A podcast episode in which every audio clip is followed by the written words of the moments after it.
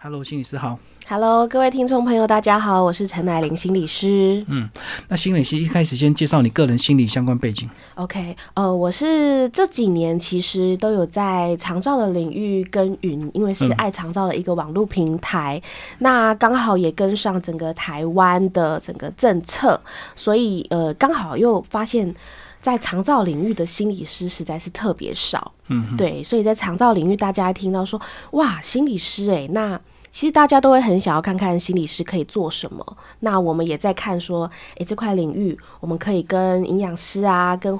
护理师啊，跟社工师怎么帮助整个家庭，不管是被照顾的人还是照顾的人，不要倒下去。对，所以呃，这个议题也是我这几年来都有在关注。那后来想一想，其实也是跟自己的爸妈，我们也在面对整个整个可能会爸妈要准备老去呀、那我当然身为子女，我怎我可以怎么陪伴？对，所以呃，其实看起来是在工作，但其实好像某程度也在准备着自己会面对爸妈的议题。对对对，刚刚讲到长照的心理师比较少，是因为我们过去都比较关注老人家的生理照顾，是不是？对然后觉得心理需求是比较不需要的。也不是不需要，应该是说大家在照顾身体、照顾他基本的呃安全的问题的时候，已经耗掉大部分的精力了。嗯嗯，对，所以心理是比较比较慢、比较后面会去看到的需求。嗯，所以是这一两年才开始被关注，对不对？对对对，这几年像长照二点零，心理师也是近一两年才被纳进去他的服务系统里面。嗯，意思就是说，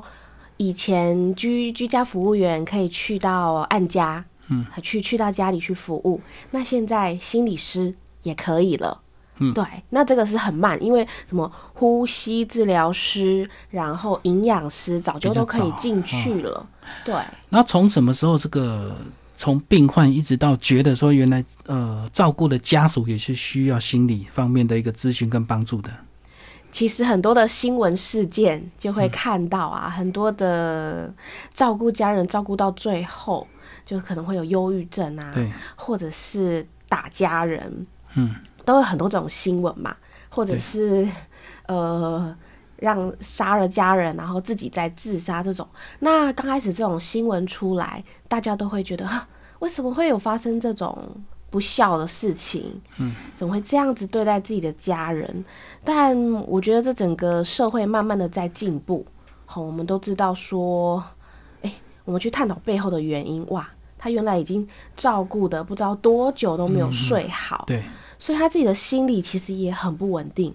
嗯，然后精神也快要崩溃了，对，对，所以大家才慢慢的呃发现说，哇，原来这个照顾的人他其实是很重要的，嗯，因为如果他的状态不稳定，那他的照顾品质当然也不会好，对，对，嗯嗯嗯，嘿，有时候是那个躺在病床上的那个照顾者还活得比那个还活得比那个被那个要去照顾家人那个家属对，嗯还活得比家属还久。哦，因为家属还是要承担这个心理跟精神上的一个责任跟压力，对，嗯对呀、对呀、有时候生病的家人就像是失智好了，他其实活得蛮快乐的。哦，因为他不知道嘛，对，嗯嘿，然后旁边的家人照顾得很累，嗯对，那那所以我们越来越多的呃关注反而是在照顾者的家属上面，对，因为家属如果这个呃没有好得到一个好的帮助的话，其实他就没有能力去照顾他的这个家人的病患，就对，对啊，嗯。就是怕说哪一天他自己也倒下来了，是，对，那这整个家庭是不是又多了一个还要被照顾的人？嗯。好，接下来请你是讲一下你这本书的四个章节的一个架构，好不好？哦，四个章节其实呃看起来哦有点起承转合。对，好，第一章是哎，我们大家都是怎么面对家人的老化，然后怎么病痛，那谁要来照顾？然后长辈到底是要怎么样的照顾？那因为这本书呢，我是心理的专业，所以我们比较着重在心理上面，还怎么去尊严的照顾。对，不只是身体上面啊，好了，吃饭啊，然后安全啊，就是怎么样子让他觉得被爱，然后被有尊严的活着。嘿，那第二章呢，就是告诉很多的照顾者，就是没有一百分的照顾。嗯，对，因为我们过去都会说好多事情，我们好像都要做到很尽心尽力、很完美，但是在照顾这条路上，反而比较特别的是，因为太长时间了，嗯，二十四小时，好，有时候半夜你可能还还要起来，好，因为这个家那个生病的长辈，对，他可能半夜会起来好几次上厕所，或者是睡不好，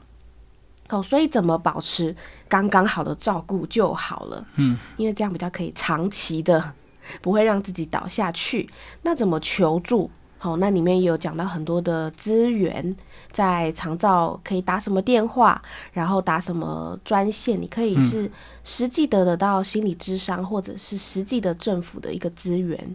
那第三章呢，就是怎么照顾好自己，然后接下来才可以谈照顾的品质。那怎么发现自己哇很多的压力，身体很多的症状？那你可能需要看什么科？然后怎么爱自己？对。那第四章呢，就是大家比较通常都不会去想要去谈的，怎么去面对家人的死亡？对对，那这个死亡我们都很害怕，好像我们的关系从此就就结束了，就没了。嗨，但是其实这个死亡呢，也是另外一个重生呐、有时候我们跟家人的关系，反而因为这个结束，就是被被逼着时间不多，所以我们要有一些哇，好想要赶快跟你再说一些什么话，然后跟你和解，好道谢道爱。就最后要有一些准备，就对。对对对，所以就是起承转合这样子。嗯好，那我们就先从第一个章节来跟听众朋友聊。这个第一个章节有讲到一个非常重要的一个重点哦，就是三个必须要认清的一个照顾事实。哎，先跟我们讲这这个事实，就是我们到底要先认清哪三点？OK，第一个认清的是，我们每个人都会老病死。对，对，因为我在写这本书的时候，我就一直想说，到底要写出什么可以对大众有帮助？嗯，对。那我就想说，诶，生老病死，其实我们都听到很很老生常谈了。对，对，那我到底可以怎么样子去安抚大家？对于这个老病死，我们不想去面对，嗯哼，然后所以我们也常常没有准备。是，嘿，所以我就发现说，哇，每个人都会有老病死，那会有人逃不掉吗？主持人，嗯，所以要认清这个事实。就是我们发现说，哎、其实大家每一个人都一样，会需要面临这个老病死的时候，我们的心里好像才不会这么的不舒服。嗯哼，就像小朋友，好，你跟他说每个人都要怎么样怎么样，然后他们就会安静下来。哦，好，每个人都会，所以不只有我，嘿，那比较幸运的可能会没有病痛这个，就是老病死就少了这个病的部嗯分，就比较快，就对了。比较比较善终，比较轻松。对，对，那第二个认清的是说照顾，我发现是每个人都会面临的一个人生的功课。嗯，那照顾是，哎、我们是要被照顾家人，还是要被家人照顾？我后来发现有这两个。差别。对，哎、那如果可以让你选的话，你是要照顾人，还是要被照顾？好，所以很自然的，大家会会想说，那我想要健康啊。所以，如果我们某程度身体跟心理都还算健康的话，我们有点难逃避，就是去陪伴家人、照顾家人就变成。我们一定要是照顾者。对，而且这个照顾呢，呃，以往大家都会以为是一定要好像长期的在旁边呃服侍，然后把屎把尿，这个才算是照顾。但其实很多时候，嗯，我们心理上面哇，打电话回去关心、啊，爸爸妈妈怎么样啊，跟外劳沟通，其实这也是一个照顾者的角色。对，所以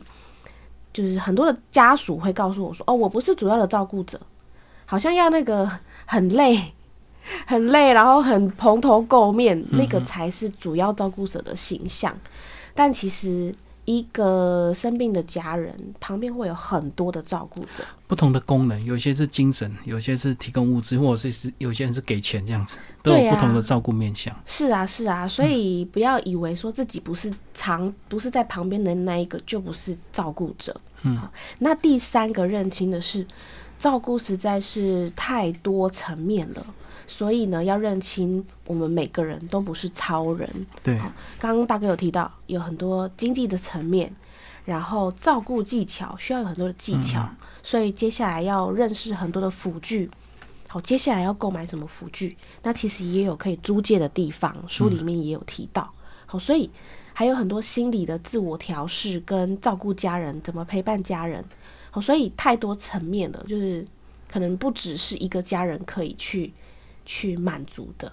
嗯嗯然后下一个章节讲到陪伴，从现在开始就讲到一个这个老人家被呃碎碎念他背后的意义。嗯、他有时候一直讲重复的话，其实都有背后他一个呃非常重要一个关怀的意义。跟我们讲这一段啊，有有时候我们这个照顾，我们觉得我陪伴你已经很累，那你还一直念一直讲。所以这个年轻人或者是这个我们身为照顾者，有时候比较受不了老人家的这个碎碎念，对不对？对，我想每个子女都会很自然的吼，就是听到长辈在碎碎念，那长辈有时候会反弹哦。我听到他们会说：“我只是在跟你讲话而已。”嗯，他们会有一点委屈，然后有一点无奈，对再加上有一点的生气。我只是在跟你讲话而已。所以后来我就发现他们，呃，不是故意的，嗯，他们好像想要跟我们讲话，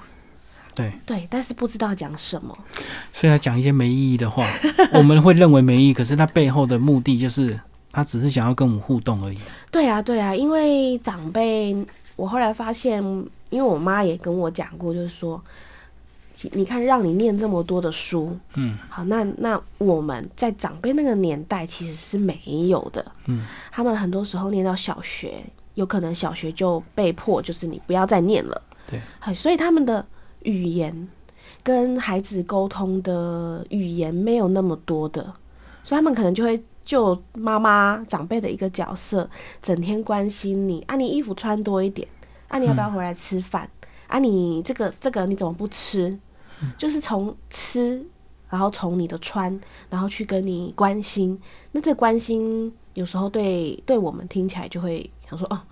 你你问这个很无聊啊，你问这个要干嘛？但其实我们可不可以从他表面的话里面听到他其实背后是想要跟我们聊天？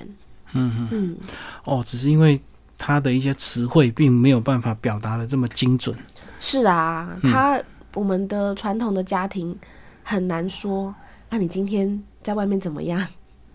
你今天心情好不好？对，因为这个爸妈这个可能获获取过去的环境，所以他没有办法有得到一个好的学历，所以他很难跟你聊工作，也很难跟你聊一些人生规划跟愿景，所以他只能问你一些生活琐事，说穿衣服啊、吃东西啊、怎么样啊，吼。对，他会觉得啊，工作你你又比我厉害，然后学历你又比我高，那好像跟你聊这些你，你应该也不是很想听。他们自己会知道说哪些话题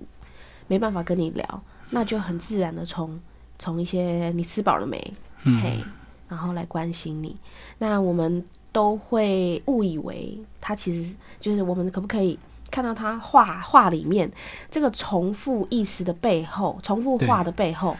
他其实是在担心我们什么？嗯嗯，对啊，你那个工作怎么样啊？哇，啊那这个怎么办呢、嘿，他其实也是想要跟我们靠近一点嘛。嗯嗯，呃，接下来有一个章节讲到这个孝顺跟爱的一个差别，就是我们这个身为子女，我们有时候会被传统孝顺的一个这个框架所框住。可是嗯当你硬要去孝顺，可是你背后没有爱做基础的话，其实你会做得很痛苦。嗯嗯，那对嗯方也感受不到你的这个真心诚意的照顾，对不对？所以其实爱才是说所谓照孝顺的一个出发点。嗯嗯嗯，因为这几年一直在探讨孝顺，那好像在我们东方人来说，孝顺有时候会给人家比较有压力。对对，西方人好像直接送安养院，他们觉得理所当然。那对东方好像一定要陪带在身边才叫照顾。对，才叫孝顺很怕被人家说你不是很孝顺，嗯你不孝顺。那后来是因为我看到李安的一篇报道，我自己看到我就觉得哇，非常的有共鸣。他说呢，呃，和父母的关系能够彼此相爱就好了，不用再多一个孝顺的这种上下的阶级的观念，好像就是一个框架，就像我们这本书提到的一个枷锁。好，子女就一定要怎么样？子女就一定要跟爸妈住，子女就一定要不能不能把爸妈送到一些机构去，所以这个框架其实会让人家有时候很喘不过气。那因为我们心理学谈谈会谈，常常会谈爱嘛，对对啊，其实，在照顾家人，然后在陪伴家人，其实我后来发现，不只是孝顺啊，我们其实。更大的是背后的那个力量是爱啊，嗯，对啊，我看念一下我们这个里面的我很喜欢的一个一段话哈，是爱让我们想要反哺，是爱让我们没有办法抛弃，是爱让我们无怨无悔，是爱让我们坚持下去，是爱让我们放下很多的执着，是爱让我们超越生死。是爱让我们挣脱孝顺的枷锁。我不是孝顺，我是爱你。嗯哼，对，因为如果你可以看到背后的那个爱，就不会觉得那么沉重啊，好像不会不是被整个社会文化文化推着走，而是我真的发自内心的想要这样子的陪伴你。我觉得爱跟孝顺，简单来讲，就是爱是一种主动的行为，那孝顺孝顺是被动的，因为你有框架，你有道德感，你有这个亲戚朋友的压力，这样你只好被动做一些看起来我们认为是孝顺的一个行为。嗯，那如果是爱的话，你愿意做的一切事情都是理所当然的。对啊，一通电话，打电话去关心，这也是照顾啊。对，对啊。然后现在很多的家长，很多的长辈。我去社区，有时候会跟长辈互动嘛，好带课程，然后哇，现在长辈很先进哈，可能被被子女训练了哈，他们会跟子女视讯，对对，因为子女有时候不在台湾，嗯，甚至不不跟你住在一起嘛，好，那就是透过视讯的方式，好，你会你会感受到那个之间是有。爱的互动的，其实差别就比如说，你想象，如果你今天是个职业妇女，然后你带小孩托给保姆，你一下班一定急着想要回家看你的小孩，你你很爱他，你会这个几个小时没看到他，你就很想他。可是如果是父母亲，你可能今天下班你不想回家，因为回家会被念啊，然后他们可能会问东问西，你就很烦。所以那个就是一个差别，对不对？嗯，哎，大哥讲的很好，我在书里面也有提到，为什么我们同样是照顾把屎把尿，但是对。婴儿对对长辈包容心很差那么多，好，我们好像现在的妈妈，我自己也是妈妈，我们把小孩子送去给保姆，送去给别人带，哎，大家都不会说什么。对啊，而且你可能两三个小时，你就要问一下保姆他怎么样啦，可不可以私讯让我看一下，要确保你的小孩被照顾的很好啊。对，就是我们送小孩子给别人照顾，大家都不会说什么，嗯，然后好像我们出去赚钱这样子，就是被鼓励的。对，但是我们送长辈去给别人照顾，哎，好像就有一些人会开始觉得你怎么不自己照顾，嗯，对不对？好，所以这个这个落差到底是哪边来的？哎，我们可以这样对我们的小孩，那对我们的长辈是不是也可以有一些弹性啊？嗯嗯，对啊，因为我们也需要出来赚钱呐。所以是这整个国人的观念都还是要与时俱进，不能够用旧的照顾模式，旧旧的那种是大家庭的模式嘛。嗯嗯嗯嗯。那长辈自己心态上，当然也跟这个时代也也会有很大的调整啊。对，有的长辈比较先进的，他会觉得我去找一个机构。嗯，那其实现在有很多的日照中心，对，就像幼稚园一样，它其实就只有白天去而已，晚上回家。对啊，晚上回家。那所以在那边至少有人陪伴，有人帮你煮饭嘛。然后你生有什么病痛，那边马上可以其实帮你做一些诊断跟处理嘛。对啊，而且很多的课程呢，嗯嗯，嘿啊，会带你唱歌，会带你做运动，然后会哇，还会排一些那个书法课，嗯，才艺课。对，那其实。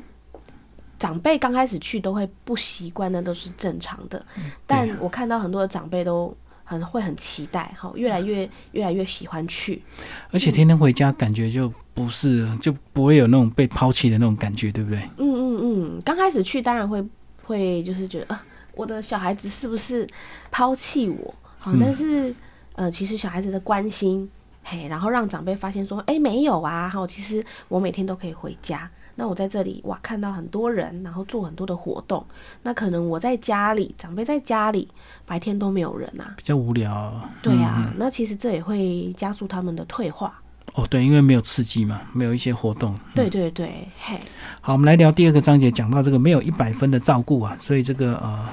照顾者自己还是要有一些放过自己啊，就是有时候这个真的没有一百分的照顾，有时候你就是尽力而为就对了。嗯嗯嗯。对，因为我妈妈自己也是照顾我的阿公阿妈，对，那我就看到说，其实很多的时候是照顾者自己的放不下，对，对，就会觉得说，我就会说啊，其他人都有在上班呐，那看起来就是就是我比较有空啊，而且会觉得说我来照顾我，我最细心，哦，阿公阿妈比较喜欢我照顾，对，所以。好像他给自己太多的责任，然后压力，然后就觉得非我不可。对对，但是我们大家都知道，说其实我们在上班，适时的是可以请假的。嗯，对，一个礼拜请几个小时，或是两个礼拜请个半天，这在公司来说都是都是可以去接受的啊。对啊，那那是所以是不是几个家人去轮流？那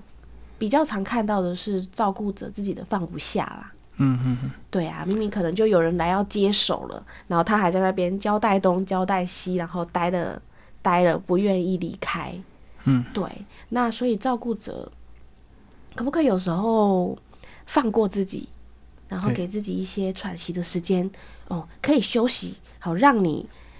有人来接替，然后你就赶快赶快让自己休息。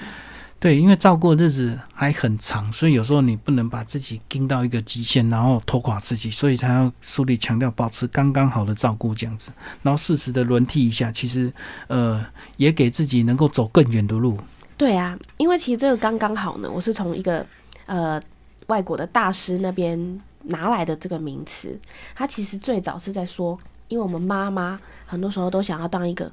完美。好，很好的妈妈，嗯，但他发现说，这个很好的妈妈，其实对这个小孩子，并不是最好的，嗯，对不对？我们都会说，呃，可能有时候比较懒惰一点的妈妈，孩子他反而有更多的能力，对，所以我就把这个刚刚好的这个概念呢，拿来这个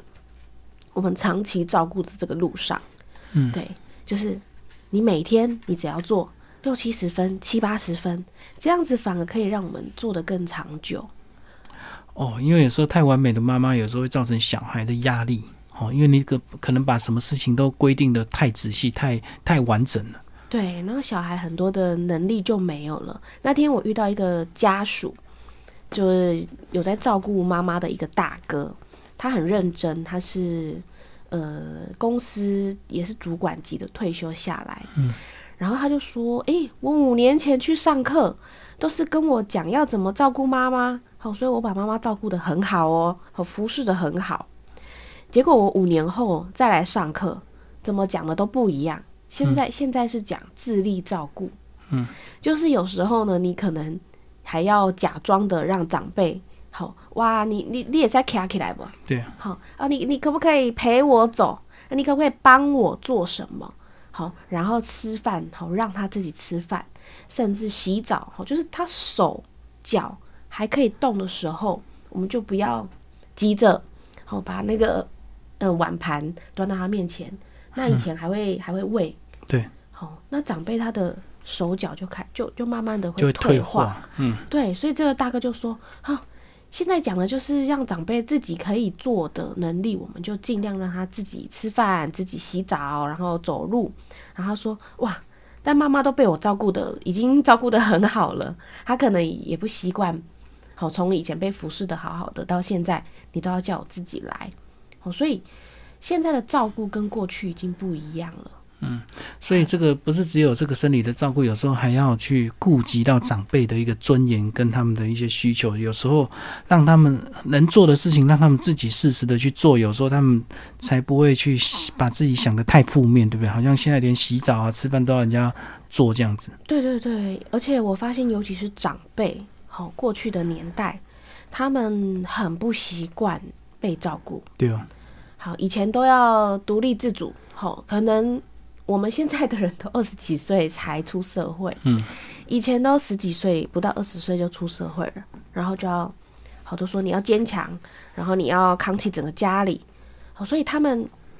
坚强习惯了，嗯，他们很很不习惯被照顾，嗯，哦，所以就会听到长辈说，呃，如果我要这样子被照顾的活着，那我就不想活了，嗯哼，好，我就干脆没尊严了。对对对，他们很害怕变成没有没有用的、没有价值的。嘿，所以有时候，对啊，让他们还可以做一点事情，然后你就可以鼓励他们。哇，哦，你假嘎做好的呢，好，然后就算是吃饭，你也可以让他有一点选择，或有一点自己的意识。例如说，啊，今天的菜你比较喜欢吃哪一个？嗯，好，啊，那你介意不？好，喝价不？好，就会你看这样子就会关心到他的心情，嗯，他的有没有被尊重，好，有没有被当成一个人，对，而不只是说啊假假爸的喝啊，好吃饱，吃饱就是我们过去就是很最低的要求。对呀、好吃什么都好，反正饱就好了。嗯，嘿，那现在的年代不一样了，我们要吃的精致，然后吃的开心，嘿，然后在吃饭的过程是愉悦的，嗯。嘿，所以这个在照顾的品质来说，就会变得比较好。对啊，所以有时候你去想象，如果说当你是从一个这个什么都自己来的一个主要照顾者，当有一天你退化，你年纪到了，你发现你洗澡这个大小便什么都要人家帮忙的时候，其实你那一那一个当下，其实你一定有一个不。调整期那个可能需要这个，也许要一年、两年、三年，你才能够慢慢习惯。所以有时候子女也是要适时的扮演这样的一个角色，不能够一下就把什么事情都揽过来就扛过来了，然后叫这个家长什么都不要做，或者找个佣人什么都帮你做的好好的。嗯嗯，有时候我们会不小心去贬贬低，对，好、啊这你袂晓啦，嗯好、你唔捌啦，好、好、你看你个食干呢啊，好、我来吃我来吃，嗯，你看如果是你的话，对，听到这样子，你是不是会越来越忧郁？对，你会觉得呃，好像我怎么做都不对，然后我没有用，哇，我造成孩子的负担。嗯嗯，对呀、那后来我我我们也发现吼，长辈的心情跟他身体的功能的维持，就是求生意志啊。对，哎呀，如果他活得比较开心，他的身体好，他自然会愿意做一些复健，对，然后愿意会多一点的照顾，好，他的功能也会慢比较不会退化。嗯嗯，嘿，所以心理是很重要的，会关系到说他想不想要活下来，然后他会不会听那个医生说的要注意什么，然后听物理治疗师说的哦，我要怎么做复健。嗯嗯，嘿，很多的很多的呃，我看到很多的病患是他们其实身体还可以做复健的时候，但他们求生意志就先下降。对，嗯就先放弃，那这样退化就会很快。嗯然后有一篇讲到求助也是一种能力啊，这个主要照顾者有时候该开口帮忙的话，呃，还是要适时的开口，呃，千万不要什么都自己扛啊。那其实现在相关的一个管道以及这个呃单位都越来越多，对不对？对对对，呃，政府其实在各县市都有设长期照顾管理中心。嗯，那这时候民众就会问说啊，那我到底要打什么电话？嘿，那所以政府在最近大概两年吧，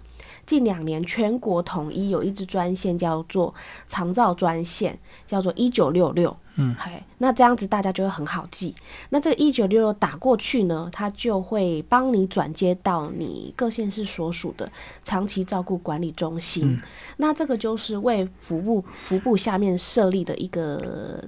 单位机关。对，那这时候呃就会有照管专员。啊，去看你说，哎、这个长辈有没有符合什么资格？嗯嗯，可以申请什么？对，可以帮你申请什么资源？那我觉得资源就是少跟多都不重要，重点是就是你不是完全的自己什么事情都包了，嗯，嘿，有一点点什么资源会真的可以让我们喘口气一下啦。就是有一些人是陪伴你的，嗯，你可以找到这些人跟这些单位这样。嗯，然后因为我求助是一种能力，呃，因为我也发现说，很多人对于求助是很难的，尤其如果他是呃老大，好家里排行老大的，他会习惯什么事情都都呃不去不去找人帮忙，对，因为老大嘛，习惯性的指挥，然后我好像过去过去我什么事情都可以自己处理的，对，但是碰到这个长期照顾的议题，会压压垮很多人，就是其实自己真的是有限，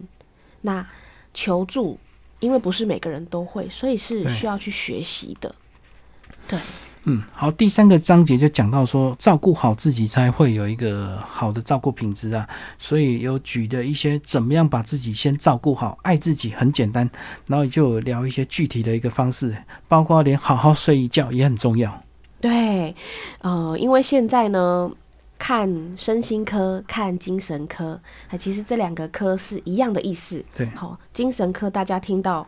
会觉得不太敢、不太敢去看，是不是精神有问题？所以现在大很多都改成身心诊所、身心科比较好听。那根据统计研究，会去看身心科的第一名就是失眠。嗯嗯，对，那失眠就会造成我们呃会有很多的情绪啊，是啊，嘿，那现在所以可以好好的睡一觉，其实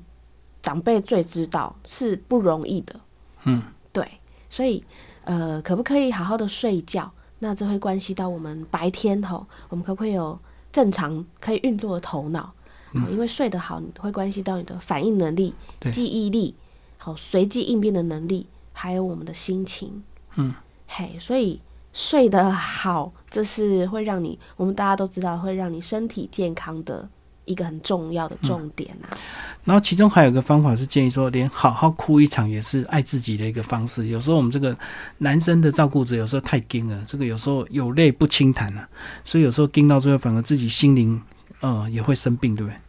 是因为我在这个这一本书呢里面会不就是不止一个地方会提到说，要哭，你真的是可以哭，嗯，对，因为我自己呢，真的就是每每几个月哈，我都会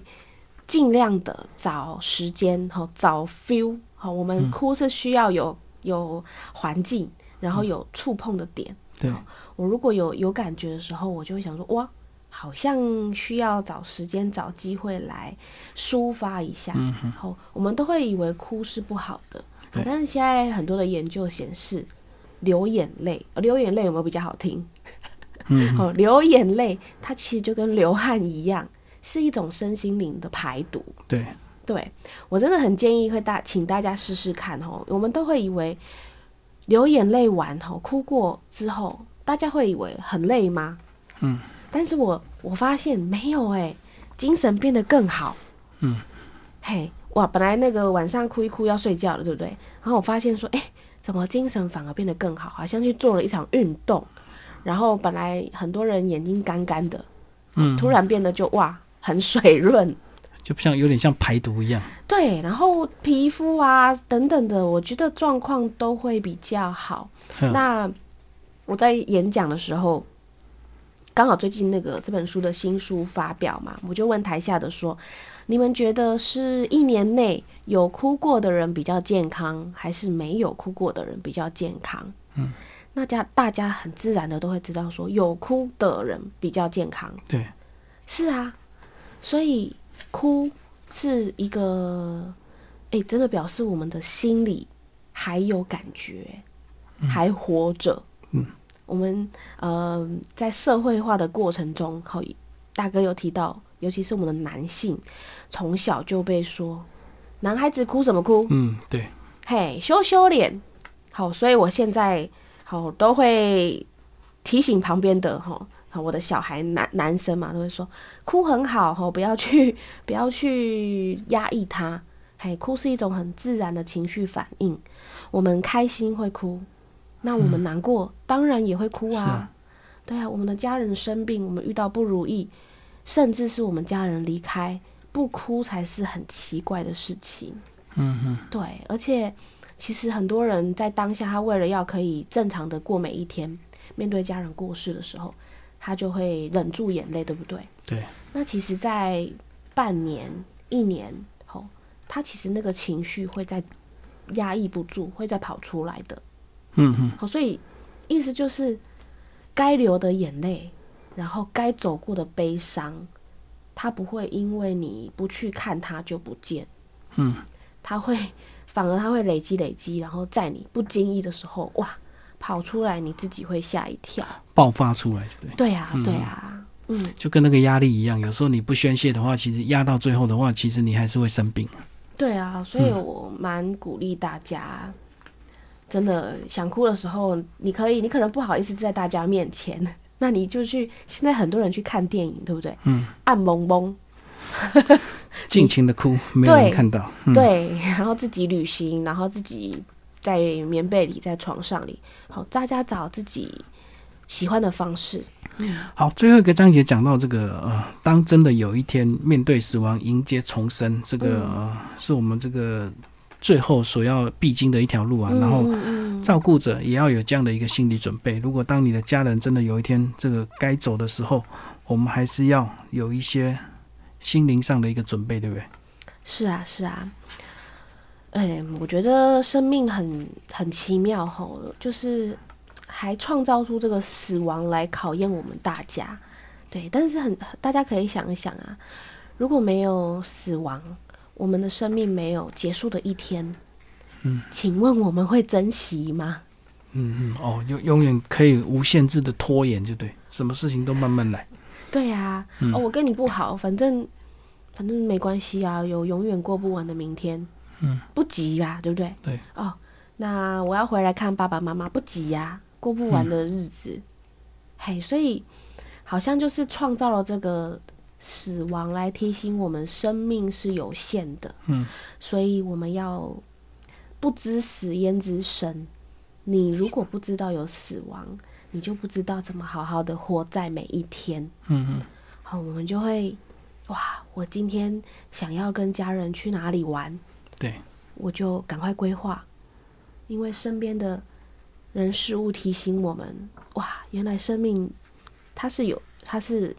不是有永远的明天？嗯然后就会提醒我们说，哇，我要回去关心爸妈，然后我要回家跟我的孩子说什么，跟爸妈说什么。对，所以，嗯，现在有一个词叫做生前告别式。嗯嗯，对，因为发现说我们过去的告别式都在 都在说给谁听啊？嗯好，我们常常说说啊，我真的很想你啊，哦啊，你你你对我很好，但是我们都是在对那个已经过世的人在抒发，在悼念，嗯然后缅怀。那所以我就会很，我有去参加过唯一的一场，也是我一个很好的朋友。嗯，那就上台讲对他的哇，你真的带给我们很多的生命的启发，那就会觉得很可惜，怎么不是你可以听得到的时候讲？嗯所以现在慢慢的兴起了办生前告别式。嗯，好，在哦，我生命还有几个月，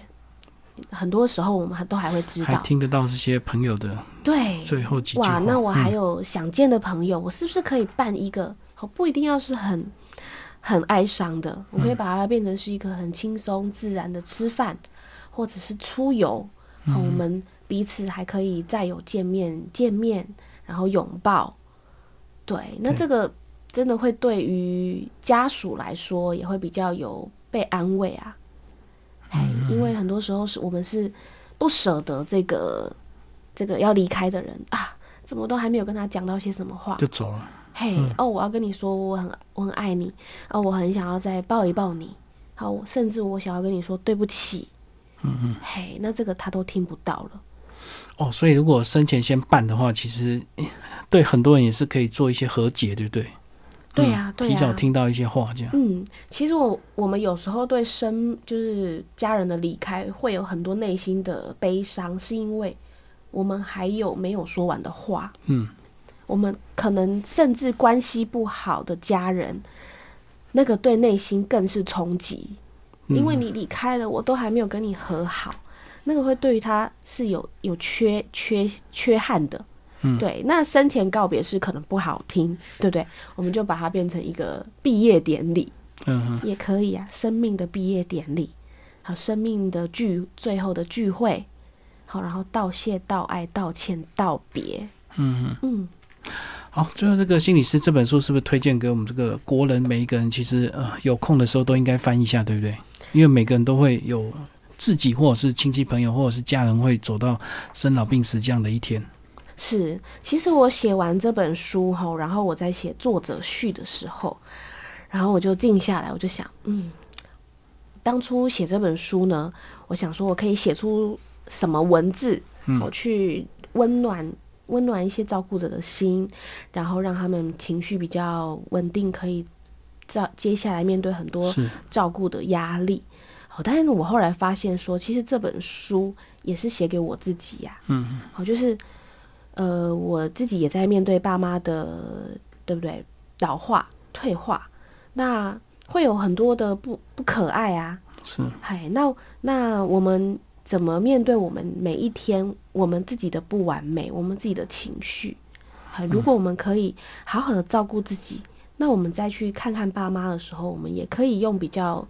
呃幽默、比较轻松的态度。嗯，对，所以其实这本书很大的篇幅是在讲怎么照顾自己，怎么在照顾家人，然后也好好的照顾自己。那其实这个照顾自己，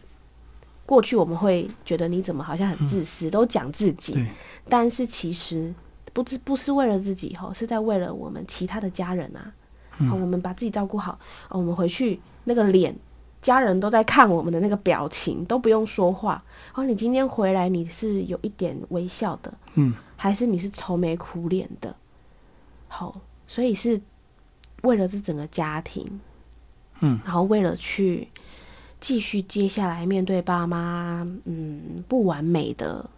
退化老化的日子，嗯，好，今天非常谢谢我们的作者陈乃玲心理师为大家介绍他的新书《解开照护枷锁》，呃，人生必修的长照课，然后四块文创出版，好，谢谢。谢谢。